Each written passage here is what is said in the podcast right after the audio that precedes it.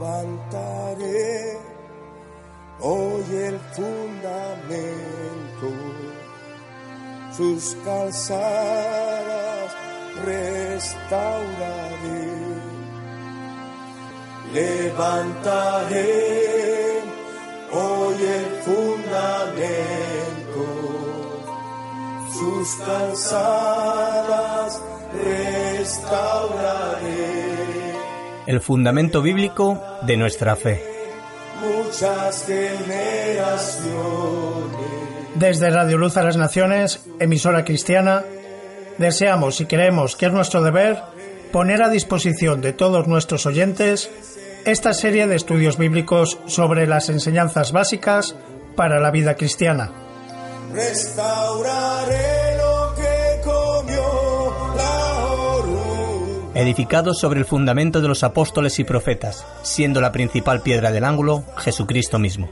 Efesios capítulo 2 versículo 20. Levantaré muchas generaciones. Escúchanos en directo o descarga los programas visitando nuestra página web www.fmradioluz.com. El fundamento bíblico de nuestra fe.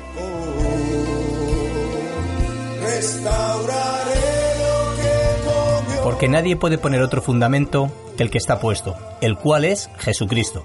Primera de Corintios capítulo 3 versículo 11. destruyó. Levantaré muchas generaciones y su tierra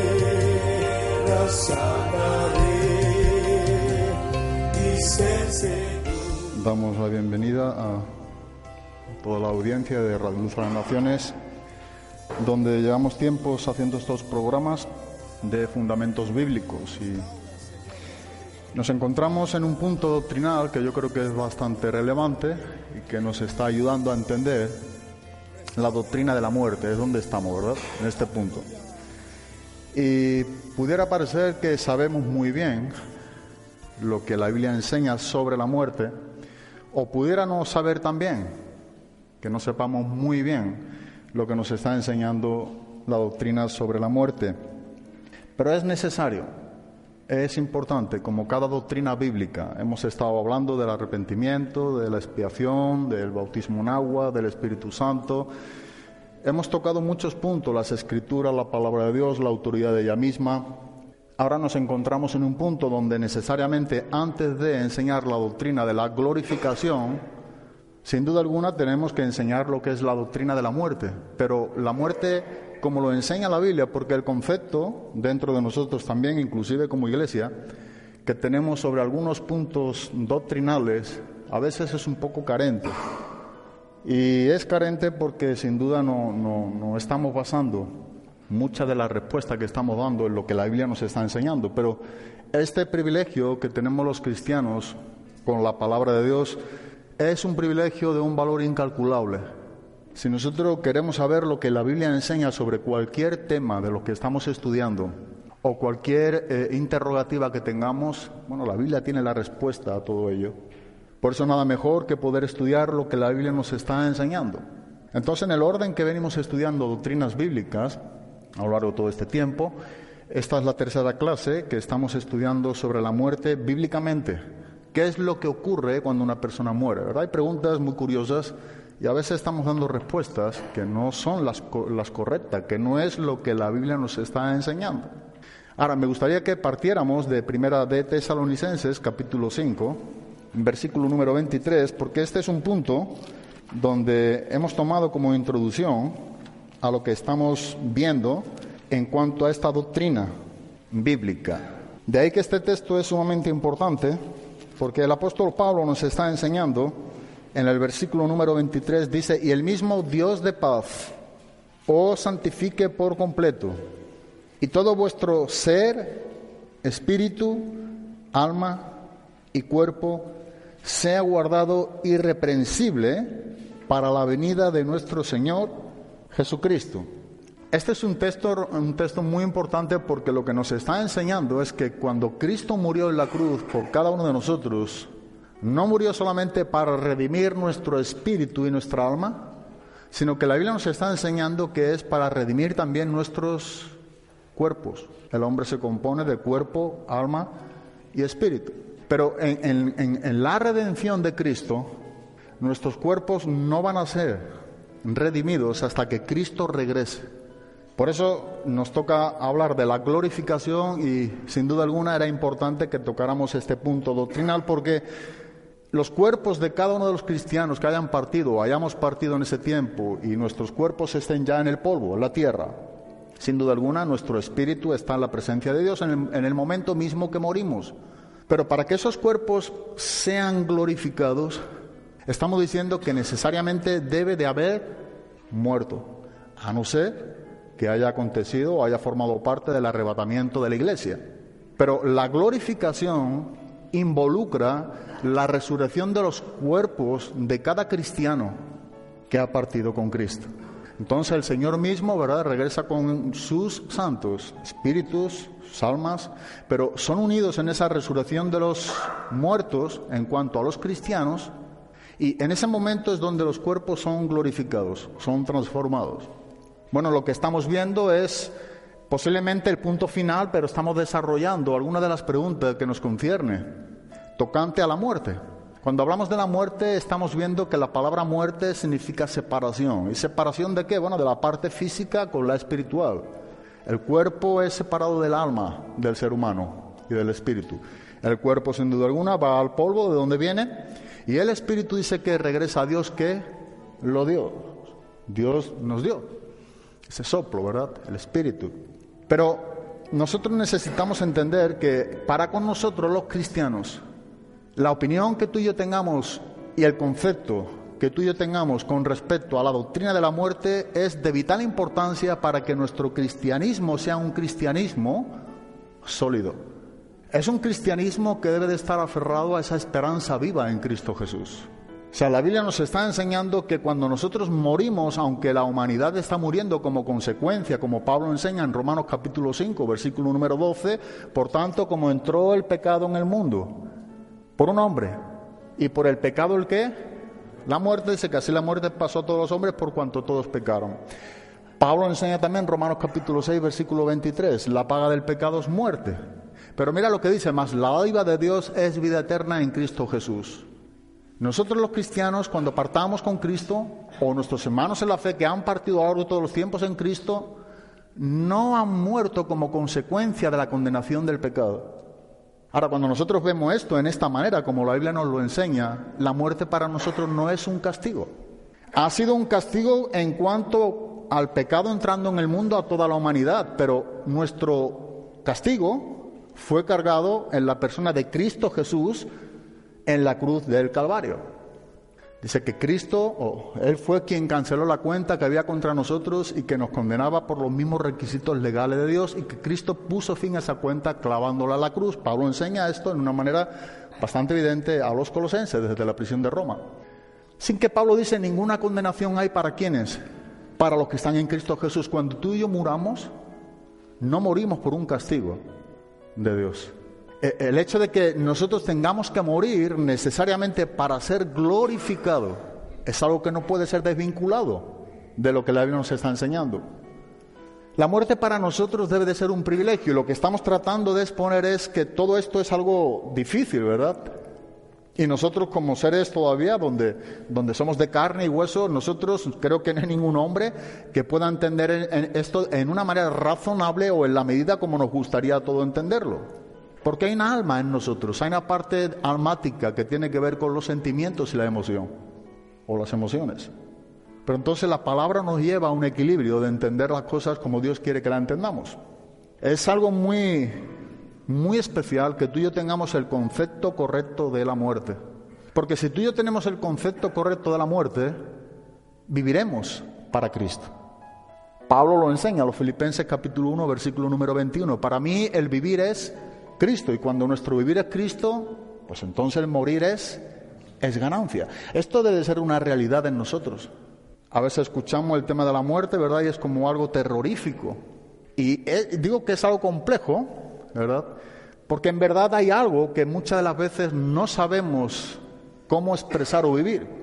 Pero yo estoy seguro que en la manera en como tú y yo vivimos o caminamos con Cristo, en el Espíritu, si nuestro caminar es con el propósito de hacer la voluntad de Dios y nuestro enfoque y nuestros ojos están con las cosas eternas, con Cristo, nosotros no vamos a tener el dilema o el terror o la pesadilla de que qué va a ocurrir cuando muramos. Cuando muramos lo que va a ocurrir es lo mejor que nos pueda ocurrir al ser humano que está en Cristo. Y es que estaremos en ese mismo momento en la misma presencia de, de Dios. Eso es lo que ocurrirá a cada cristiano que, que muere. Y lo que ha ocurrido y lo que ocurrirá a los que muramos. Pero en verdad es algo alentador, es algo que necesitamos. Hemos visto en algunas preguntas, algunas, algunas respuestas y a lo largo de nuestro tiempo como cristianos que veces no hemos dicho lo correcto o no hemos sabido las cosas como Dios quiere que las sepamos. De ahí la necesidad de que tengamos seriedad con el estudio de la Biblia. Por eso estamos estudiando doctrinas bíblicas y lo estamos aparte compartiendo en la audiencia de la radio, que es necesario, porque es importante, porque nosotros como cristianos, con el tiempo que tenemos algunos de nosotros, si no conocemos la Biblia, si no conocemos doctrinas y, doctrina bíblica, cuando la Biblia habla de, doctrina, habla de toda la Biblia, es doctrina. La palabra de didascalía es enseñanza. Toda la Biblia es una enseñanza. Pablo dice a Timoteo, toda escritura es útil para enseñar. Así que nosotros debemos anhelar ser enseñados por Dios, por su palabra, y conocer lo que tenemos en nuestras manos, porque esto nos ayudará a vivir con un buen equilibrio, ¿verdad? Con sensatez, con verdad, con honestidad en cuanto a lo que Dios está demandando de cada uno de nosotros. Cuando nosotros estudiamos esta doctrina y venimos desarrollándola, el propósito es que tú y yo, si estamos en Cristo, es que no veamos la muerte como muchas de las veces la vemos. Yo creo que todos estamos en el mismo sitio, ¿verdad? Sino que veamos la muerte como la Biblia nos enseña. Pablo dice cuando, cuando yo estoy en el cuerpo, eh, dice estoy ausente del Señor, pero cuando esté ausente del cuerpo, dice estoy presente ¿dónde? Estoy presente en el Señor. ¿Qué, es lo que está diciendo Pablo? Cuando, cuando yo estoy vivo y estoy aquí en la tierra, estoy viviendo la vida en el Espíritu, pero estoy aquí en la tierra. Pero cuando yo sea ausentado de mi cuerpo, entonces yo estoy en la presencia de Cristo. Eso es algo muy especial. Y sabe, es bueno que tengamos esta preparación en Cristo, me refiero a los que somos cristianos, porque en verdad el enemigo juega un papel muy importante en cuanto a la definición verbal de la muerte en nuestras vidas. De hecho, el último enemigo que será destruido, Pablo enseñando a los corintios, ¿cuál es? Es la muerte.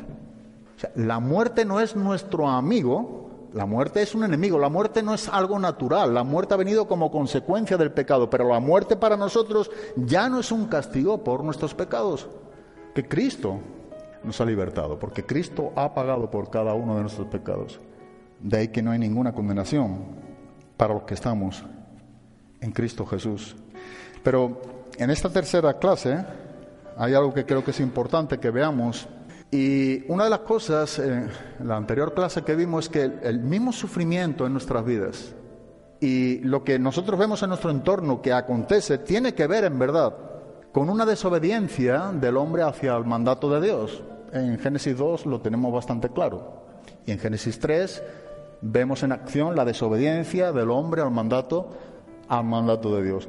Y muchas de las cosas que nosotros estamos viviendo en esta sociedad y en este mundo tiene que ver, en verdad, como consecuencia de esa desobediencia. No, la muerte no es algo que Dios ha creado, no es algo natural. La muerte no forma parte del diseño original de Dios. La muerte es el resultado de la transgresión del hombre al mandato de Dios. Pero esto es muy especial porque la muerte en nosotros, lo único que va a hacer, si estamos en Cristo, es llevarnos a, ese tiempo, ¿verdad?, culminante o final de poder estar en la mismísima presencia de Cristo. Eso es lo que va a hacer la muerte con nosotros. La muerte sigue teniendo su efectividad para cristianos y no cristianos, como dice el libro de Eclesiastes en el capítulo número 2. Un mismo acontecimiento se le acontece a todos, sea al sabio o sea al necio, a todo hombre. Eso está para con nosotros. En cuanto, en cuanto a Cristo con nosotros, en verdad tiene que ser algo totalmente diferente. Es Cristo, como Pablo enseña, ¿verdad? A la iglesia de Colosa también, la esperanza de gloria. Cristo, dice en quién? En vosotros, en nosotros los cristianos. Dice que esa es la esperanza de gloria. Así que no es poco, ¿verdad? Lo que estamos en Cristo. Tenemos que dar gracias a Dios porque, porque para lo que el mundo es algo terrible por no estar en Cristo. Y no digo que deseemos morir porque es algo complejo, es algo que está con nosotros y veremos lo que Pablo mismamente expresa.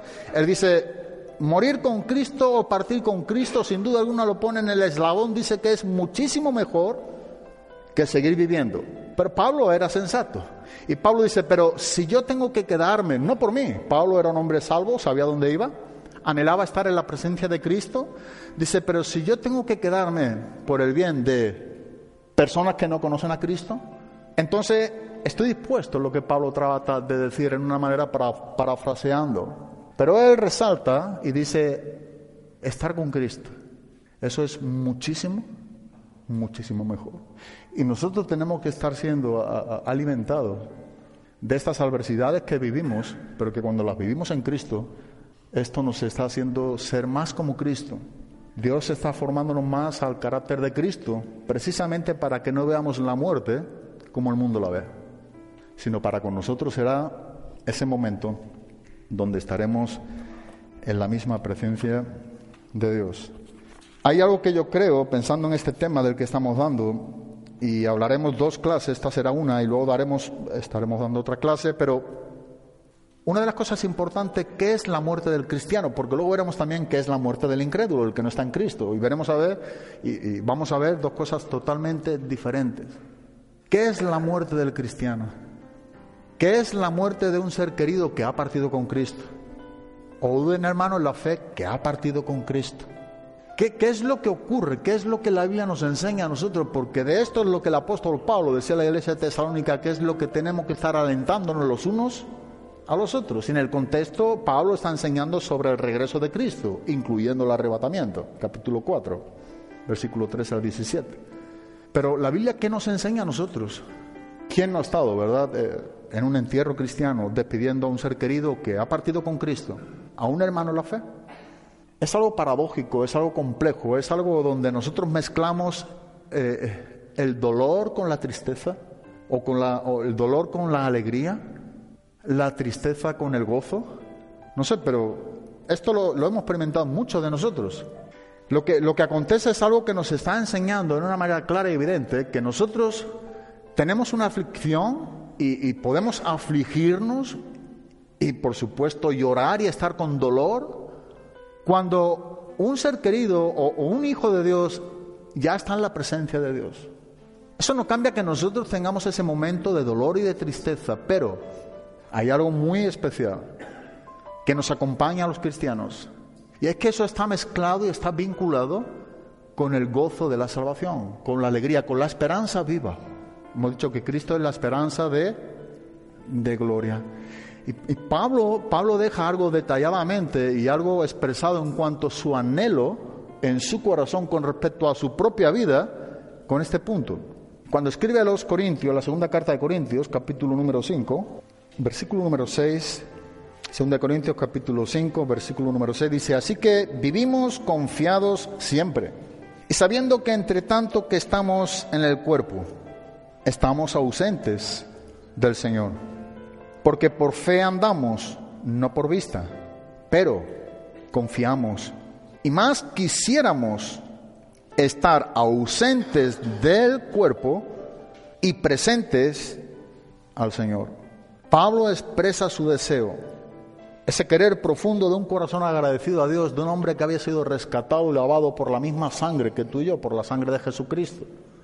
Él dice muy claramente el querer y el deseo de su propia vida, por el motivo por el cual vivía.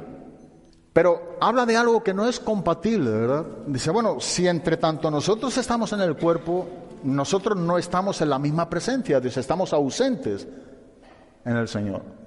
Lo que nos está diciendo es algo curioso, porque lo que Pablo trata de enseñar a los corintios es que el cuerpo que tú y yo tenemos no tiene entrada en dónde? En el cielo. Primera de Corintios capítulo 15, versículo número 50, el apóstol Pablo dice, porque la sangre o la carne y la sangre no pueden heredar el reino, el reino de Dios. Ahora hemos dicho que el cuerpo que tú y yo tenemos, cuando Cristo murió, es un cuerpo que Cristo ha redimido. No el que nosotros tenemos porque va al polvo, pero sí el cuerpo glorificado que nos dará en el regreso de Cristo. Primeramente los que han muerto en Cristo, dice el apóstol Pablo. Después los que queden, que es el arrebatamiento. Pero lo que está diciendo el cuerpo que tenemos no es compatible para entrar en el reino de Dios o en el cielo. Entonces lo que dice Pablo, si estamos en este cuerpo que ya hemos, o Pablo dice ya, mi alma ha sido redimida, mi espíritu ha sido redimido, pero nuestros cuerpos no. Esa es la última etapa de la redención antes de la glorificación. ¿Verdad? Ese cuerpo glorificado. Y ese es el cuerpo glorificado que sí tiene entrada en el cielo. Pero el que tenemos ahora de, nuestros padres, de Adán y Eva, no. Está sujeto a enfermedades, está sujeto a dolores, está sujeto a, todo, a todas aquello, aquel resultado que ha habido como consecuencia de haber entrado el pecado en el mundo. Ese cuerpo glorificado que Cristo nos dé en su regreso no estará sujeto a padecimientos, a dolores o a enfermedades, no habrá más llanto, más lágrima, ese es un cuerpo glorificado como el de Cristo, nos enseña bien claramente la palabra. No el de Cristo, es diferente. ¿Cómo? El de Cristo, es decir, como Cristo resucitó de entre los muertos, es un cuerpo glorificado. Y Pablo está presentando aquí que el dilema está en que entre tanto que estamos en este cuerpo, como no es compatible, para poder entrar en el cielo, entonces dice, estamos ausentes, no podemos estar en la presencia de Dios, pero en el momento que dejamos este cuerpo, este tabernáculo, como Pablo dice a los Corintios, este edificio temporal, dice, bueno, en ese momento entonces ocurre algo especial, y es que entonces estamos en la presencia de Dios. Eso es lo que ocurre en la muerte, en el momento de morir. Y eso es lo que Pablo está tratando de que sea algo entendido a los corintios. De ahí que dice en el capítulo, en el mismo capítulo, versículo número 1 y 2, porque sabemos que si nuestra morada terrestre, es decir, este tabernáculo es el cuerpo que nosotros tenemos cada uno de nosotros ahora, ese es el tabernáculo terrestre. Dice, se deshiciere, tenemos de Dios un edificio, ese es el cuerpo glorificado, ese es el cuerpo futuro. Cuando este tabernáculo presente se deshaga en el polvo, ¿verdad? Cuando, cuando se muera, no muramos. Tenemos de Dios un edificio, dice, una casa no hecha de manos, eterna, ¿en dónde? En los cielos. Y mira lo que dice el versículo número 2. Y por esto también gemimos la palabra gemir en el griego es tenazo, significa algo que no es audible, no se puede expresar, no se puede por tanto oír. Es un gemido desde lo más profundo, es un gemido con limitaciones en el cuerpo, en el tabernáculo presente que tenemos ahora. Ese es un gemido que está limitado en el cuerpo presente. Y de ahí que Pablo dice, y por esto también gemimos. ¿verdad? Hay esa limitación en el cuerpo que tenemos ahora es algo que no se puede oír. Pero sigue diciendo, dice, deseando ser revestidos de aquella nuestra habitación celestial, deseando ser revestido de aquella nuestra habitación celestial. Ese deseo es un deseo profundo. Ese es un deseo que procede la palabra griega lo enseña muy claro, de un profundo amor genuino. Ese deseo tiene que ver con, con un anhelo intenso, fuerte. Es la misma palabra que se usa en Primera de Pedro capítulo 2, versículo número 2, cuando dice que deseando la leche espiritual no adulterada, para que por ella crezcáis, ¿para qué? Para salvación. Esa palabra también está hablando, es la misma palabra en griego. Pero ese deseo no es un deseo, ¿verdad?, que está en nuestras fuerzas. Es un deseo que Dios provoca en nosotros. Es Cristo en nosotros la esperanza de gloria. Es un deseo que no procede del hombre natural, es un deseo que imparte Dios a través de la vida del Espíritu. Bien pudiéramos decir que es un deseo de Dios en nosotros. Bueno, ¿está, en nosotros este deseo que Pablo tenía? Esto es un deseo que, que debe de animarnos, buscar que esto esté en nuestras vidas Cuanto menos esta sea la, manera en la que tú y yo tengamos de poder ver las cosas eternas. Si es que, como Pablo enseña a los colosenses, si habéis muerto con Cristo, pues resucitar, ¿no? Si es que en verdad tú y yo hemos tenido un encuentro verdadero con Cristo. Buscar las cosas de arriba, donde está Cristo sentado a la diestra del Padre. Pablo sigue en ese contexto diciendo que la esperanza de gloria está en esa manifestación gloriosa del regreso de Cristo. Enseña la misma cosa cuando se manifiesta escribiendo a Tito a los cretenses en el ministerio que, Tito tenía en una isla griega. Y, hablando sobre la gracia de Dios, eso es importante, ¿verdad? Hablando de la función que tiene la gracia de Dios, dice que nos enseña a renunciar lo que no corresponde a Dios. Pero a la misma vez dice que nos está enseñando una manifestación gloriosa de nuestro gran Dios y Salvador, Jesucristo. Primeramente deja bien claro que la gracia de Dios se manifiesta a todos los hombres, enseñándonos, dice que renunciando a la impiedad y a los deseos mundanos, vivamos en este siglo sobria, justa, piadosamente, aguardando esa esperanza, ¿verdad? Y esa, dice, manifestación gloriosa de nuestro Señor Jesucristo. Aguardamos su venida, su regreso, la parusía, porque Cristo ha prometido que regresará y no nos ha dejado huérfanos, de ahí que nos ha dado, nos ha sellado con su Espíritu Santo esas arras, esa garantía, esas primicias. Entonces esto es lo que está Pablo aquí enseñándonos, un gemido y un deseo, un gemido limitado en el cuerpo presente que ahora tenemos, pero mismamente ese gemido en el cuerpo presente que ahora tenemos, hay un deseo, o debería de haber un deseo en cada uno de nosotros que concierne a lo que Dios nos enseña en cuanto a las cosas eternas en cuanto a lo porvenir. Y de ahí la relevancia de que en medio nos encontraremos con ese túnel de la muerte. Pero debemos de tener un concepto totalmente distinto al concepto que tiene el incrédulo, el inconverso, en cuanto a la muerte. Cristo nos tiene que dar una visión totalmente diferente. Si Él es tu Señor y mi Señor, si Él es quien nos ha salvado, si es su Espíritu Santo morando en nosotros, nosotros tenemos que tener un concepto totalmente diferente. El, salmista en el Salmo 48 sabía esta gran verdad. Es algo que a lo largo de los tiempos el hombre que ha sido salvado por la misma gracia de Dios, sea Antiguo o Nuevo Testamento, Dios ha puesto esta revelación en ellos, esta credibilidad. Y dice en el Salmo 48, en el versículo número 14, porque este Dios es Dios nuestro, eternamente y para siempre. Y dice, y Él nos guiará aún más allá de dónde. Ese es el Dios que nos ha salvado. Y el salmista lo pone en esta manera expresiva y bien clara, ¿verdad? Porque este Dios es Dios nuestro. Él es nuestro Dios. Y no solamente para el momento, dice, eternamente para siempre. ¿Verdad? Y Él es el Dios eterno. Él es quien nos guiará. Y dice la palabra de Dios en la Reina Valera del 60, nos guiará aún más allá de la muerte. La muerte de un cristiano es la muerte de un santo para Dios. De ahí que el Salmo 116, versículo 15, lo dice muy bien también el salmista. Estimada es a los ojos de Jehová la muerte de sus santos. Eso es de gran estima para Dios. No sé cómo lo ves tú, ¿no? pero a mí estudiando en este tiempo esta doctrina me anima, me alienta, me conmueve.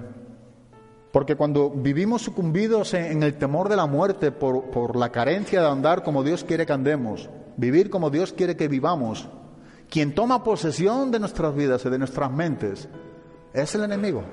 Nosotros abrimos puertas y los temores que nos invade precisamente tiene que ver con las cosas perecederas.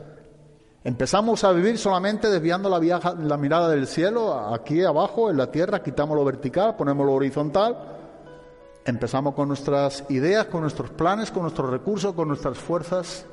La Biblia nos enseña a ti a mí en Zacarías capítulo 4, versículo número 6. No es con ejército ni con espada. Dice que es con su Santo Espíritu, ha dicho Jehová de los ejércitos. Y si tú y yo desviamos nuestra mirada de ese texto o de esa gran verdad que Dios nos enseña a cada uno de nosotros, estamos retrocediendo, como dice el autor de Hebreo en el capítulo número 10, no agradaremos entonces a Dios. Nosotros no somos, eso es lo que enseña el autor de Hebreo, nosotros no somos de los que retroceden para atrás, sino que perseveramos. Hay perseverancia, debe de haber perseverancia. Y la perseverancia es importante cuando es unida con esa esperanza de gloria. Imagínate, ¿verdad? El perseverar hasta el fin sin esperanza no tiene sentido. Si las cosas son eternas, no tiene sentido la palabra perseverancia. Pero es una doctrina que si Dios permite estudiaremos la perseverancia de los santos, de los cristianos, cómo perseveraremos por la gracia de Dios hasta el fin. Es una perseverancia que no procede de nuestras fuerzas, es una perseverancia que procede del trono de la gracia de Dios, que nos ayuda porque siendo débiles somos fuertes. Pero en el reconocimiento de esa debilidad, como el apóstol Pablo pudo reconocer. Cuando nos bastamos y es suficiente su gracia para con nosotros. Como mismamente le dijo Jesús al apóstol Pablo, bástate mi gracia, porque mi poder se perfecciona en la debilidad del hombre. Pablo pudo entender esto, cuando soy débil, entonces soy fuerte. Entonces, cuando no confiamos en nosotros mismos, la dependencia de nuestra confianza proviene de ese trono de gracia. Esa es la gracia que nos ayudará a perseverar hasta el fin. Esas son las señales que Jesús habló en Mateo 24, entre otras, mas el que perseverare hasta el fin dice que éste será salvo. No somos salvos por perseverar, sería una obra, no se contradice la salvación por gracia, sino que porque somos salvos, perseveraremos. Es diferente. De ahí que cuando nosotros escuchamos a veces tan, tan por encima o asimilamos el texto de que por gracia soy salvo, y a veces les le damos, digo, yo el primero, le damos tan poco valor a, esas palabras porque por gracias o por gracias sois salvo. Por gracia somos salvos por el medio de la fe. Una fe que procede de haber oído el Evangelio, que lo ha producido la palabra de Dios en nuestras vidas. Que bien dice el apóstol Pablo que no es por obra para que nadie se gloríe. No cabe nuestra gloria en la salvación. La salvación, como enseña Jonás capítulo 2, versículo número 8, proviene enteramente de Dios. De Él procede la salvación para con nosotros, para con los hombres. Así que cuando la Biblia nos dice que tú y yo somos salvos por gracia, por haber creído en Jesucristo como se nos ha expuesto bíblicamente en las Escrituras, en la palabra de Dios, cuando nosotros creemos en esa manera, no viviremos desesperanzados. Viviremos con esperanza, con una esperanza en gloria, como nos está enseñando la palabra de Dios. Hay esta parte, ¿verdad? Como bien decíamos antes, hace un rato Parte un cristiano y hay momentos de dolor, de tristeza, pero hay momentos de alegría y de gozo. Y esto si no lo entendemos, y creo que es un punto importante, porque hay a veces el concepto que tenemos, o algunos pudieran decir, que nosotros como cristianos, o parte un ser querido, o parte un cristiano, nosotros, eh, el hecho de que estemos sufriendo es ser carentes de, no, de fe, de no tener fe. Tenemos que encajar bien esa situación, por eso estamos viendo cuando un cristiano parte. Cuando un cristiano parte, aquellos que formamos parte del pueblo de Dios, es afligido. No existe en el momento, ¿verdad?, esa comunión con esa persona. Hay dolor, hay tristeza, hay llanto, pero a la misma vez está mezclado con ese gozo, con esa esperanza de gloria, con esa alegría. Y si tú y yo nos oponemos a esta manera de entender lo que es la muerte cuando parte un cristiano, nos estamos oponiendo a lo que nos enseña la Biblia. Y encajar este punto es importante porque encajaremos otros que también nos ayudarán a entender lo que es la glorificación. En el libro de los Hechos, en el capítulo número 8, en el versículo número 2, nos está hablando de la vida de Esteban, el primer mártir de la iglesia cristiana, uno de los siete diáconos, nos enseña la palabra de Dios en el capítulo número 8. En el versículo número 2 dice, y hombres, mira lo que dice este texto, piadosos, y llevaron a enterrar a Esteban. Y luego dice, e hicieron gran llanto sobre quién? Sobre él. Claro, nosotros hemos hablado de este texto porque es el texto que nos concierne en cuanto a no podemos dejar de tener ese momento. Hay momentos de afección, de tristeza, de dolor, de llanto. Aquí nos encontramos con la vida de, Esteban. Esteban ha sido apedreado, ha muerto, pero dice que tales hombres, dice que la característica que nos enseña la palabra de Dios, que eran hombres como piadosos. Esos hombres entendían, ¿verdad? Esos hombres sabían lo que estaba aconteciendo, sabían de esa esperanza futura.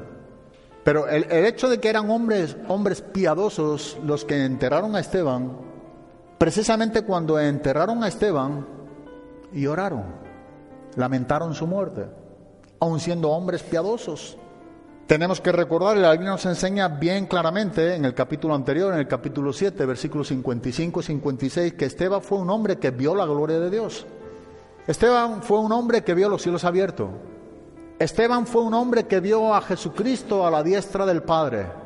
Esteban era un hombre, vemos los versículos 58 y 59, Esteban era, un hombre que pudo orar por sus asesinos para que Dios les perdonase.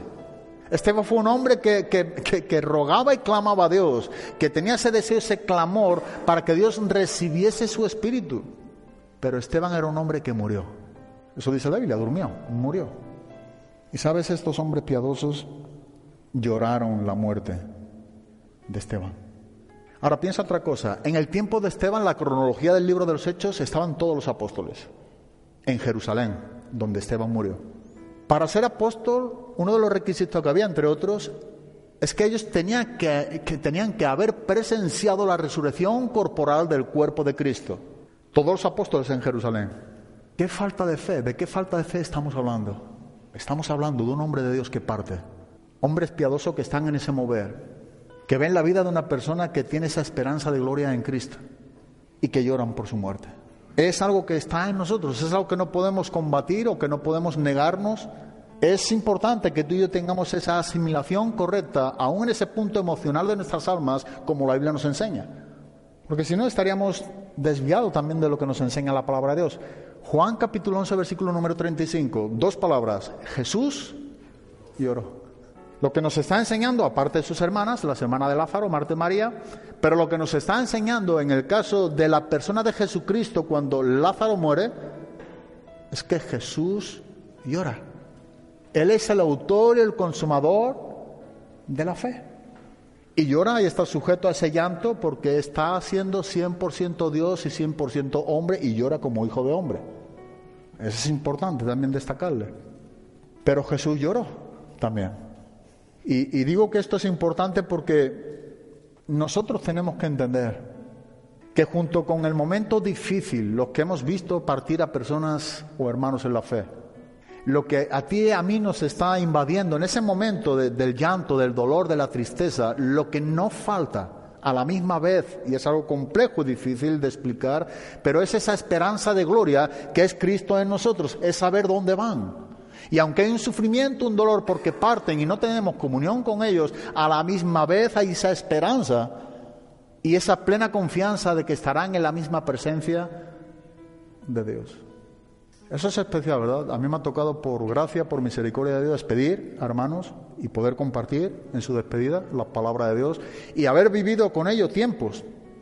Y uno de los últimos casos que tuvimos ahí en Cartagena con un hombre ya mayor, amaba a Cristo, y recuerdo que antes de estar predicando en, su funeral, estamos cantando alabanzas donde estaba ahí, ¿verdad? Entendemos, sabemos que hay nadie, pero ahí estaba su cuerpo en una caja.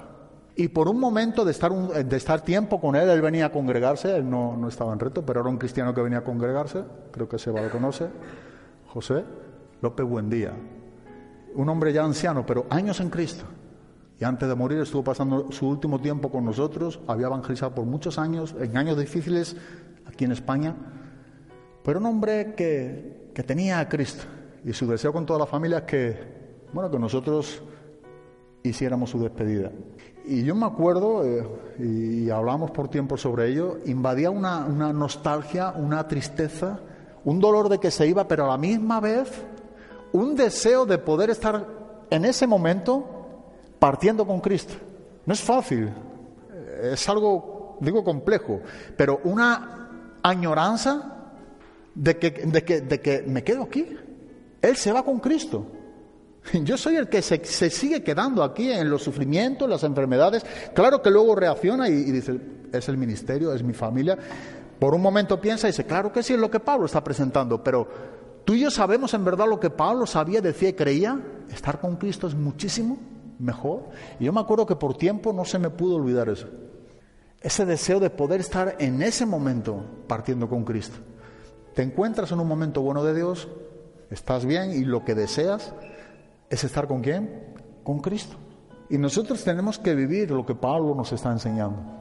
porque es para nosotros, para los cristianos. Posiblemente me pilla o te pilla en otro momento, no estamos bien con Dios, no estamos caminando bien y, y en verdad no queremos que, no queremos irnos, sabemos que tenemos que atender situaciones. Pero cuando tú y yo estamos bien, ¿verdad? Cuando sabemos que estamos caminando por su gracia, en una manera que le es grata a Dios, no por nosotros, sino porque es Cristo en nosotros, estamos andando en la luz. eso es una garantía, eso es algo que, que, nos, que nos invade, ¿verdad? Que se enseñorea de nosotros. Eso es algo de un tesoro incalculable. El tener la garantía o la seguridad de que Cristo es quien nos ha salvado y que por su gracia vamos a estar en su presencia el día de nuestra muerte, piensa un poco en esta noche sobre ese punto. Eso no hay cómo comprar. No se puede comprar, lo primero, pero es que no hay. Es imposible. Donde los hombres se lamentan y, y acaban sus días sin esperanza ninguna, maldiciendo a Dios, Dios nos ha bendecido a nosotros, la persona de Jesucristo, y vivimos bendiciendo a Dios. En un agradecimiento que es lo que nos anima a seguir a los cristianos hacia adelante. Hacia adelante. Momentos difíciles y muy difíciles que hay dentro del cristianismo. Pero sabemos que Dios está, y eso es lo importante. Han sido decisiones eternas, para siempre. En Filipenses capítulo 2, versículo número 25, y vamos acabando. Hay aquí unos versículos, el 25, 26 y 27, que es curioso, porque lo que estamos exponiendo es lo que Pablo está presentando aquí en cuanto a una persona, Epafrodito. Pablo habla como un compañero en el ministerio, como una persona que le es de ayuda. Pero mira lo que dice el versículo número 25, dice más, Tuve por necesario enviaros a Epafrodito, mi hermano y colaborador y compañero de milicia, vuestro mensajero y ministrador de mis necesidades, porque él tenía gran deseo de veros a todos vosotros y gravemente se angustió porque habíais oído que había enfermado. Versículo número 27. Pues en verdad estuvo enfermo a punto de morir. Mira, Pablo dice, estuvo enfermo y estuvo a punto de morir. Pero esto causó algo en la vida del apóstol, del apóstol Pablo. Pero Dios tuvo misericordia de él y no solamente de él, sino también de mí para que yo no tuviese tristeza sobre tristeza. ¿Se puede entristecer un cristiano porque parta otro cristiano? Claro que sí. En el caso de Esteban, Lázaro, en este caso de Jesús, Epafrodito no había muerto. Pero dice Pablo, si hubiese muerto, me hubiese causado, dice, tristeza. El apóstol Pablo, preocupado por aquel momento que tendría que pasar, por esa tristeza. ¿Tú crees que Pablo no sabía, después del currículum que nos está dando del ministerio de Pafrodito, que partía con Cristo? Sí. Pero es ahí donde vemos la vinculación entre esa tristeza o aflicción y dolor y el gozo y la alegría de que él sabía de sobra dónde estaría. Podríamos ver caso tras caso y vemos la misma cosa porque Dios es un Dios que no se contradice, por eso es importante estudiar la Biblia. Pero leía un ejemplo cuando Pablo escribe a los tesalonicenses en el capítulo 4 de la primera carta, primera tesalonicenses capítulo 4, versículo número 13, dice el apóstol Pablo, tampoco queremos hermanos que ignoréis acerca de los que duermen, para que no os entristezcáis como los otros que no tienen esperanza. Ahora, Pablo no está diciendo que no se entristecieran. Lo que Pablo está diciendo es que no se entristecieran como aquellos, dice, que no tienen. Por tanto, la clave de lo que Pablo está presentando a la iglesia de Tesalónica es recordarle que nosotros tenemos esperanza. Y dice que los que duermen o los que han muerto están en Cristo. De ahí que el versículo número 18, por tanto, alentaos unos a otros con estas palabras y para no estar leyendo el pasaje en sí, cosa que deberíamos de hacer después, lo personal, o si no, o lo conocemos, nunca está mal volverlo a leer. Lo que el apóstol Pablo está presentando es el regreso de Cristo, arrebatamiento y regreso de Cristo. Pablo está presentando aquí a la iglesia de Tesalónica cómo acontecerá a los que han muerto en Cristo, qué orden habrá. Y dice, cuando Cristo regrese, el orden empezará por los que han muerto en quién? En Cristo. Lo que Pablo está diciéndonos es que en ese momento de la resurrección de esos cuerpos, Pablo regresa, como venimos viendo, con las almas de, los que han sido lavados y salvados por la sangre de Cristo. Y en el momento de esa glorificación, esos cuerpos no tendrán posesión ni vinculación con esas almas, sino que Cristo le da un cuerpo glorificado y con ello regresa ahora sí al cielo. Entonces, la redención, la etapa de la redención final, tiene que ver sin duda alguna con la glorificación de aquellos que hayan muerto en Cristo. Esa etapa no está, ese cuerpo redimido que Pablo enseña a los tesalonicenses, no es un cuerpo que tenemos ahora, no es este tabernáculo presente, es el edificio que Dios nos dará. Es el cuerpo, ¿verdad?, que nos dará Dios a cada uno de nosotros cuando Cristo regrese. Y sin el regreso de Cristo no hay resurrección de los muertos en Cristo, y si no hay resurrección de los muertos en Cristo, no hay glorificación. Y para ser glorificado, pues hay que haber muerto. Siempre destacando si no es en ese momento donde dice también que los que están vivos, los que han quedado, ¿verdad? Que no han sido resucitados, dice que entonces serán arrebatados juntamente con, con ellos. Y eso no es parusía de segunda venida en griego, eso es arpazo, ¿verdad? Eso es arrebatamiento. La palabra arpazo en el griego es eh, habla literalmente en el griego como un, algo llevado súbitamente, algo violentamente llevado. Y así será la iglesia de Cristo arrebatada, en una manera donde nadie entenderá, donde en un momento, en un abrir, un cerrar de ojo, súbitamente, en una manera rápida, violentamente, que es el peso que más tiene en el griego, la iglesia es llevada con Cristo. Pero Pablo lo que Pablo está diciendo nosotros no tenemos que vivir como viven los que no tienen a Cristo, es lo que Pablo enseña aquí en el versículo número 13. No tenemos que vivir con la amargura de la desesperanza de no tener a Cristo o por no tener a Cristo. Pablo lo que sí dice bien claramente es que dice, tampoco queremos, hermanos, que ignoréis acerca de los que duermen, para que no se entristezcáis como los otros que no tienen esperanza. Nosotros no podemos entristecernos como los otros que no tienen esperanza en cuanto a esa esperanza en Cristo, pero sí podemos entristecernos porque un familiar, un hermano la fe, parte en Cristo y sabemos dónde va. De ahí que en el mismo capítulo, o el capítulo siguiente, en el versículo número 10, en la primera carta de Tesalonicense, le recuerda a Pablo algo muy importante, o les recuerda aquí a los tesalonicenses, quien murió por quienes? Por nosotros ¿Para qué? Para que ya sea que velemos o que durmamos, vivamos juntamente con quién? Con Él. Aquí la palabra dormir tiene que ver con muerte. Entonces lo que Pablo dice, era que Cristo murió por nosotros, ya sea que vivamos o que muramos. Creo que es en Romanos capítulo 14, versículo número 8. Pablo dice algo parecido también. Pues si vivimos, para el Señor vivimos, y si morimos, para el Señor morimos. Así pues, sea que vivamos o que muramos, del Señor somos.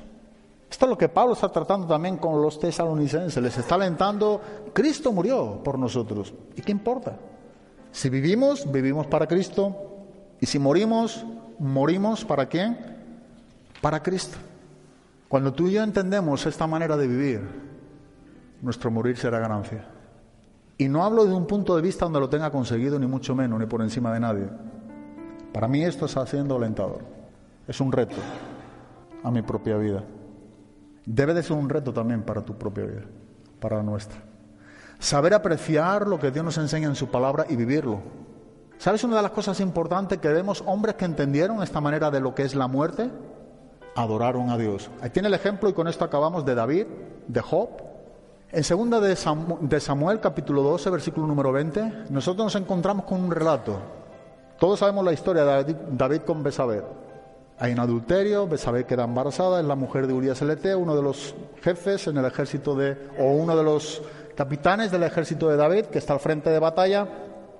Pero en medio de todo ello nosotros vemos que Besabé tiene un hijo y ese hijo muere. Pero antes de morir ese hijo, dice que David está ayunando, está orando por sanidad, porque Dios pueda sanar a su hijo. Y le vemos en, un, punto, eh, digamos, sensible a Dios. Pero una de las cosas importantes que nosotros vemos en la vida de David es que cuando su hijo muere, ya no está más orando, ya no está más llorando en este caso o lamentándose, Hay un detalle importante, ahí creo que es en el versículo número 20, en 2 de Samuel, donde nos dice bien claramente algo que es donde nos tiene que llevar a cada uno de nosotros. Dice entonces David se levantó de la tierra y se lavó y se ungió y cambió sus ropas y entró a la casa de Jehová.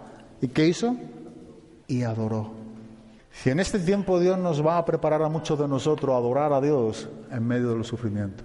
Y debe de ser de esa manera. Y Dios en su gracia nos ayudará. Y ninguno deseamos ese tiempo. Y no digo específicamente que tenga que ver con la misma muerte, pero en el caso de David fue lo que hizo. Cuando acabó ese tiempo del cual creía que Dios podía hacer, esto le llevó a arrodillarse delante de Dios y adorar a Dios. Por eso la adoración es de vital importancia para este tiempo, para nosotros. Pero vemos la misma cosa en Job. En Job, en el capítulo número 1, en los versículos 20 y 21, nosotros vemos un hombre que bien describe al principio del libro de Job que era un hombre, empieza a hablar del temor de Dios, un hombre perfecto. Una de las cosas que nos resalta es un hombre que temía a Dios, apartado del mal. Pero empiezan a haber catástrofes y Job tenía diez hijos. Y en medio de esta catástrofe los diez hijos mueren. Y cuando mueren los diez hijos, dice en el versículo número 20 y 21, ante el libro de los Salmos, lo leemos literalmente como dice la palabra de Dios, entonces Jod se levantó y rasgó su manto y rasuró su cabeza y se postró en tierra y adoró. Y dijo, desnudo salí del vientre de mi madre y desnudo volveré allá. Jehová dio y Jehová quitó. Sea el nombre de Jehová bendito. En todo esto no pecó Jod ni atribuyó a Dios despropósito alguno. Pero mira lo que dijo, sea el nombre de Jehová bendito. Dios dio, Dios quitó. En todo esto dice que Job no pecó con sus labios, pero ¿Sabe lo que es un punto de madurez de poder entender lo que nosotros vemos también en la vida de Job? Que todo este sufrimiento, todo cuanto él estaba viviendo, que miedo me da a mí por, por asomarme solamente a esa etapa de la que estaba viviendo Job. Pero este hombre temeroso de Dios, todo esto le lleva a doblar sus rodillas, tirarse al suelo y adorar a Dios. Dime tú a mí dónde se encuentra ahí el hueco de falsedad de hipocresía. No cabe, ¿verdad? Eso solamente lo puede hacer un hombre verdadero, con el favor y la gracia de Dios. Eso solamente lo puede hacer un hombre que está entendiendo lo que ocurrirá después de la muerte. Y de ello nosotros podemos ver versículos precedentes que era un hombre preocupado por su familia y hacía sacrificios y oraba inclusive continuamente todas las mañanas por su, por su familia.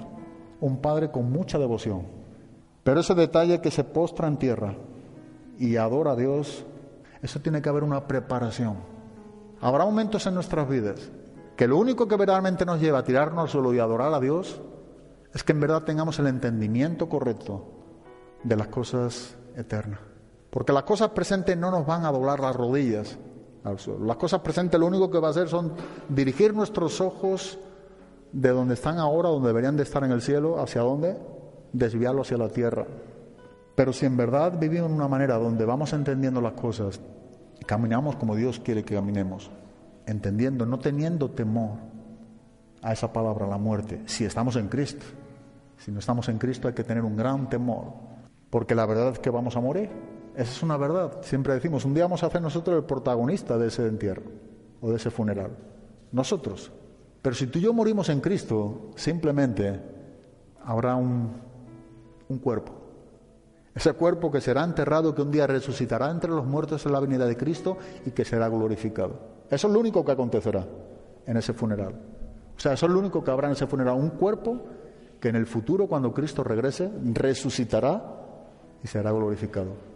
Pero al estar nosotros ausentes de ese cuerpo, entonces estaremos presentes en dónde? En el Señor. Y eso es lo que nosotros nos debe de alentar y nos debe de animar a vivir en esa manera. Amén. Pues gracias y que Dios os bendiga.